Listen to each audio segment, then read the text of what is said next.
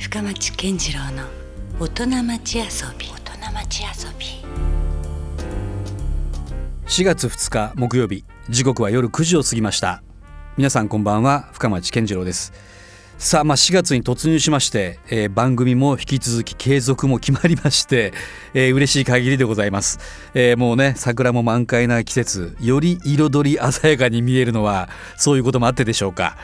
さあ、えー、この番組深町健次郎の大人町遊びは毎回革新的に働いて独創的に遊ぶという方をゲストにもお迎えしていろんなお話をお伺いします。今夜はですね皆さんも35歳以上の方ならおそらく一度は手に取ったことがあると思います、えー、タウン誌シティ情報福岡の編集からスタートしてそしてフリーの編集者として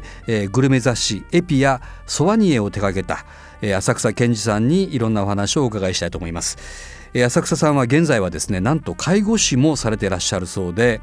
編集者から介護士という転身の裏にはですねいろんな出来事があったとお伺いしています。今夜のトークにはですねそんな人生の機微が感じられるようなそんな内容になるのではないでしょうか。ぜひ最後までお付き合いください。これもともとは編集者だったということなんですか？はい。あのもともとシティ情報福岡というタウン誌を作っている会社に就職したのが初めで、はい。はい、そこにまあ1 2 3年所属してました、はいうん、でその後退社して、まあ、その会社で先輩だった方と一緒に、まあ、フリーの編集事務所を立ち上げまして、うん、で次に作った雑誌が、えー、エピや、うん、あのソワニエって言われるあの、あのグルメ情報誌の方を、ねえー、56年、うん、えー、作っておりました。編集者としてですね。まあ、実際その編集の、まあ、世界に身を置いて、ええ、強く思い出に残っているかっていうのはありますか？そのシティ情報に入ってまず初めに担当させてもらったのが、うん、ライブのページでライブハウスでやってるアマチュアミュージシャンを紹介するページだったんですけども、はい、そこにはあのやっぱりその夢を持って、うん、あの活動している若者たちのバンドたちが、ね、はい、あのパワーに触れて、はい、すごくあの楽しかった思い出はたくさんありますね。うん、でまああのそのタウン市に、うん、で働いている間にその交通事故に遭っちゃって、はい、あのまあ、右足を切断するというあなかなかな大きな事故ですよね、はい、うん、その入院生活においても、うん、あのやっぱまず最初に駆けつけてくれたのは、うん、その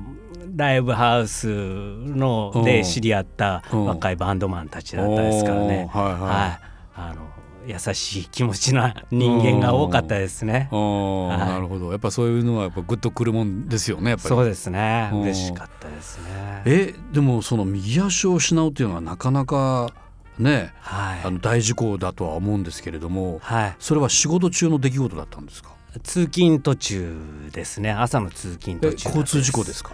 そのいわゆる左折巻き込みっていう事故なんですけども、はいはい、僕が原付バイク相手は3トントラックトラック。だったです。で後輪にまあ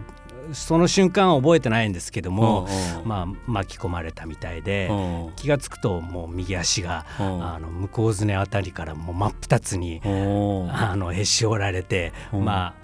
足の裏側がこっちを向いているというような状況で。それはもう現場でそれは意識はあったわけですか？もう悲しいかな気絶したかったんですけどね。あの意識がはっきりあってもう地獄の苦しみを味わいました。いやそれはもう痛みはもうね 忘れるってよく言いますけど、どうなんですか？忘れるれるもんなんですいやもうあれは痛みじゃなかったですね、うん、あのもうショックっていうのもあって、うん、もうずっとこう右足を手であのこうこうもう痛みがもう上がってくるのが怖くて、うん、こうギュッと右足をこう握りしめたのを覚えてますね。その手にもその、あの血液がこうあのべちゃべちゃになっているようあの感覚とかっていうのが手に伝わってきてでどんどん息ができなくなっていって、あのもう目の前もこう暗くて寒くなってきてちょっとブラックアウトしてしまいそうなぐらいなとこまでは行ったわけですか、はい、なんかもう痛みとかそういうのじゃなかったですね。恐怖感みたいな感じだったです。あでもすごく冷静にでもすごくなんか覚えてらっしゃるわけですそうですね、ね、もう嫌なくらい覚えてます、うん、でもあれですよね。もちろんそんな事故だから、はい、当然その救急車で即入院っていうような。はい。もう即入院即手術で。結果的に入院から1か月後に、まあ、切断手術っていうのを行いました。うわそれはどうなんですか？ご自身としてはなかなかあまりこう振り返りたくないあれなんでしょうけれども。そうですね。まあ悩みましたね。あのもう説明受けるんですよ、うん、まあ、このままの足を持っていても、うん、足の裏の皮が一番あの致命的で再生しなかったんですね。うん、でこのまま自分の足のにこだわり続けたところで、治ったとしてもそのやけどした足を地面につけるような痛みを一生味わうことになるだろうと。でもそれよりか今、いい義足がたくさん存在すると、うん、であの義足を履けば、うん、あの歩けるし、うん、痛みも感じないし、走れる人だっている、そういう説明を受けて、でどうしますかって言われるんですねお医者さんから。でお医者さんの方から切断しましょうとは言ってくれなくて、あの自分の方からあのこうじゃあ切断してくださいって言うしかないんですけどもその切断してくださいっていう言葉を言うにはやっぱ勇気がいりましたね。自分の意思を伝えなきゃいけないわけですね。そうなんですね。それはなかなかですよね、はい若かったわけでしょ？まだ。そんなおいくつぐらいの時ですか？そうですね。えっ、ー、と20えっ、ー、と20年前だから26か。26まだまだ前。途洋々と言いますか。まあこれからね まだいろんなことがあるという中での大事故ですねそそうですね、えー、もちろんじゃあそれが浅草さんのそれ以降の人生に関しても随分やっぱり影響を与えたというはいそうなんですよで1年後にまあありがたいことにその元いた、うん、あのタウン市の会社にまたあの復帰させていただいて、はいはい、その時に僕にしかできない仕事ってあるんじゃないかなって思えることができるようになったんですね。というのがそのまあ失ったものは右足一本大きかったんですけども、うんうん、あのまあ、捨てる神あれば拾う神ありじゃないですけど、うん、代わりに得たものみたいなものも感じ始めてて、具体的にはどんなものだったんですか、それが弱者に対する、うん、社会的弱者の方に対する共感能力がついたとでも申しましょうか。なるほどね。あの具体的に言うとそれまで健康だった頃には、うん、街にこんなに段差が存在してたんだなっていうものが見えてなかったんですよね。それが不思議と見えてくるようになったんです。なるほど。であと街にこんなに足元が不自由なそう人があのいらっしゃるんだっていうのが本当に見えてくるようになってきて。でこれをなんか僕のあの特徴個性武器にして、僕にしかできない仕事ってあるんじゃないかなって思うようになりました、まあ、当事者にしかこう見えてこない景色というかねい。ろいろそういうものがあるわけですよね。はい、で最初に始めたのがやっぱあの情報を扱う会社にいましたんで、うん何か情報を流すことで僕に役に立てることがあるんじゃないかと思ってそれからあの情報発信を始めました。なるほど。でそれの活動はあの今も続けてて今はブログという形式で、うん、あの続けてるんですけども、うん、あの福岡ユニバーサルデザイン鑑定所というブログ今もあの、うん、オープンしてるんですけどもでそういう情報発信をしたことで、あの僕なりの仕事っていうのがだんだん見え,、見えてきたんですね。はいなるほどね。実はあの僕はあの先ほども話したように、うん、あの交通事故で途中から障害になった中途障害と言われるものなんですけども、はい。うんうん、対して僕にはあの兄がいたんですね。はい、で実はその兄は、あの生まれつき障害を持ったあの人間だったんですね。はい。でその兄がいたからこそ、あの本当にあの障害って、あの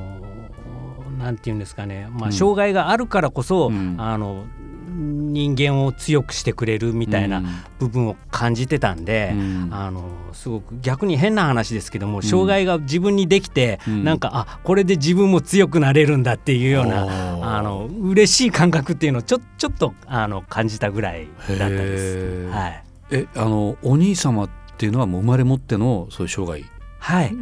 みたいな感じだったんですか、はい。うん、あのまあ兄がいたっていうことは今あのいないっていうことにあの過去形なんでなっちゃうんですけども。亡くなられてしまったということです、はい、彼が41という年齢であのこの世を去ってしまいまして、はい、あのその具体的な病名で言うと、うん、ムコタ糖症という染色体の一つがちょっと異常をきたしている、うん、あの生まれつきの病気でですね、うん、見た目の障害として、欧米の方ではベビーズボディって言われるような障害を持ってました、まあ、頭が大きくて、あのお腹がぷくっと出てて、背が低くて、関節もちょっと曲がってるっていうような、あの見た目の障害がありました。はいで病状としては、うん、あのまあ一言で言うと、うん、老化が早いというようなあの病状だったですね、うん、もう関節の曲がり方もどんどん悪くなっていって、うん、内臓機能も低下していって。僕の兄は最終的には、あの心臓機能が低下していって、あのそれが原因であの亡くなってしまったんですけど兄が亡くなった時にちょっとあの一つ後悔の念に駆られまして、うん、というのがあのそういうあの僕障害を持たれた方のためのそのレジャー情報みたいなのを流しておきながらですね、はいうん、あの兄にはそれが全然生かされてなかったなっていう思いに駆られましてですごくあの食べ歩き好きな兄だったんですよ、うん、そういう体をしておりながらですね、うん、自分で美味しそうなあのレストランの情報を探してきては、うん、そこに食べ歩きに行ってたような兄だったんですけどでもやっぱそんな障害なんで例えば、急な階段の先にあるレストランには行きづらかっただろうし、うん、内臓機能も悪いんであのすごく食いしん坊な癖してすぐお腹を下しちゃったりするんですね。でもそんな時にやっぱ和式便器ではなかなか用が足せなくて、うん、あの不安を抱えながらの食べ歩きだったと思うんですよ。うん、でその兄が死んだ時に、供養じゃないんですけども、まあ、僕の懺悔のような感じで、あの一冊の本を作ったんですね。ああそれが今僕の手元にもありますけど、はい、この思いやり食堂という、はい、福岡思いやり食堂。はい、2010年に、はい、あの発売させてこれはどういう趣旨の本なんですか？あのグルメガイドにしては異例の,、はい、あのトイレの写真をお大体必ず乗っけてるっていうようなですね。あこれはだからかなり大事なところなんですね。はい。やっぱり。やっぱトイレに不安を抱えられて、うん、あの外出できない方っていうのは障害を持たれた方に多い多いんですね、はいはい、まあイステーブルにはねそんなに問題はないけれども、はい、いざトイレに行った時にねそうですね。用が足せないと。でなかなかトイレどういうトイレになってるかっていうのを原稿で起こすとかなり長い原稿になっちゃうん。ですね。それよりももう写真一発で見せた方が早いんで、まあ、そういうことを試みてたりとかあともちろんあの入り口の段差状況もセンチ単位で全部、はい、あの記入してたりあのテーブルの高さみたいなのも車椅子で入れるテーブルかっていうのも記入してたりするんですね。そもそもここで選ばれてる段階で、まあ、それなりのこうまあ、いわゆるユニバーサルデザインというか、はい、そういうのを対応はしている店だったりはするわけですよねある程度。そうですね、まあ、いわゆるその社会的弱者みたいな方方たちがですね、うん、あのまあ、行きやすいお店を紹介したっていうような本なんですけども、うん、この本を作り終えた時に、編集者としての仕事は一つ区切りがついたかなっていう感じになってしまって。あらそうなんですか。はい。でまたもう一歩こう進みたいなっていう思いがまだ次のビジョンが見えてきたっていうことですか、はい、それは。そうですね湧き始めて。あのまあそういうあの福祉活動はまあインターネットで配信したり、まあ、本を作ったりし,、たり、まあ、自分なりの福祉活動はしてたつもりなんですけどまあ、今までの編集という仕事を生かした意味ではね。そうですね。十分これはこれで機能したと思いますけど。はいでもなんかやっぱ、うん、その自分の中で机上の福祉っていうか、うん、あの物足りなさを感じてたんですね。なるほど。ちょっとこう理屈ではそうだけども実際どうなのみたいな。はいところがいろいろ見えてきたわけですか。とはいうもののその最前線を知らんめっていうようなあの説得力のなさみたいなものをもうコンプレックスに近い感じで持ってたものですから。打ちひしがれることがあったわけですね、はい、そういう意味では逆にまた。はい、でそれをもうあのもう払拭したいと思って、うんうん、あの当時は45という年齢だったんですけども、はい、もう思い切って、はい、あの編集に区切りをつけて介護士っていう道をあの選択して。ってみた次第です。そこでいわゆる編集者からままた介護士というところへ、まあ、入っていくわけですね。はい、なるほどね今夜はですね元雑誌の編集者そして現在は介護士の肩書きを持っていらっしゃる浅草健二さんにいろんなお話をお伺いしてきましたけども今日も実はね夜勤明けで、はい、寝らずにここにお越しいただいたというね、はい、えー、そういうこともありますけども、まあ、なかなか大変なお仕事だと思いますけどもね、はい、普段プライベートな時とかにね、はい、浅草さんがこう趣味といいますか、はい、え何かこう思いのあるものって何かありますか、はい実はあのー、今ハマってるものがはい、ありますか？ありましてぜひこれあの話させていただければなと思って具体的に言うとそれは何になるんですか、えー、あの実はですね今、うん、僕のハマってるものは家事修行家事修行、はい、あのいわゆる洗濯掃除、はい、炊飯、はい、今はですね 女性だけじゃないっていう話じゃなくて、はい、じゃなくて、はい。まあ、いわゆるあの鍛冶屋さんですね。お、はいはい、村の鍛冶屋っていうかですね。カンカントントンと、はい。はいはい。あのまあ、博多には伝統工芸品で博多ばさみっていう、あありますね。なかなか最近はもう見る機会もね減ってしまってますけど、はい、はい、あのこちらの方にですね、はい、まああのちょっとあの弟子入りさせてもらってその修行をさせていただいてるっていうようなことをございましてぜひ話させていただければなと。おかなりじゃ本格的にはまってらっしゃるということですねそれは、はい、じゃあその辺の話をですねまた来週詳しくお伺いしたいと思います。そして今日あのご紹介したですね、えー、浅草さんの福岡思いやり食堂という本なんですけども、えー、こちらの方はですねネットでは今でも買えるということなんで、えー、今まさに子育て中のあなたそして、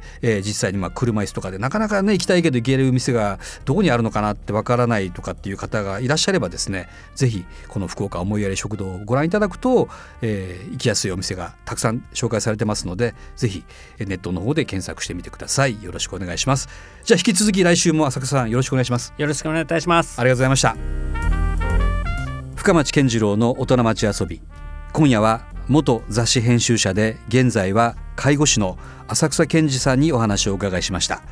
えー、来週もですね引き続き浅草さんにお話をお伺いします。ということで今夜もお付き合いいただきましてありがとうございました。お相手は深町健次郎でした。それではまた来週。LoveFM Podcast LoveFM のホームページではポッドキャストを配信中。スマートフォンやオーディオプレイヤーを使えばいつでもどこでもラブ f m が楽しめます。ラブ FM.co.jp にアクセスしてくださいね。LoveFM Podcast